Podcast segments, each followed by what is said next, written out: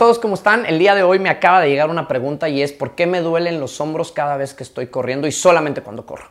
Esto es un tema de mecánica de trote, como lo hemos explicado en anteriores videos que pueden consultar en even.mx o en even.mx diagonal tips y se van a dar cuenta que la mecánica tiene que ser muy relajada. Generalmente los hombros duelen porque la gente o el atleta se tensiona de la parte de arriba y en cuanto va cansado tensiona sus brazos y tensiona los hombros, los sube y hace que no tengan movilidad. Esto genera tensión en los hombros y por eso les duelen. Les recomiendo mucho que bajen los hombros, que traten de mantener una posición relajada, vista al frente y con eso estoy seguro que el dolor de hombros se va a quitar. Un abrazo a todos y estamos al contacto.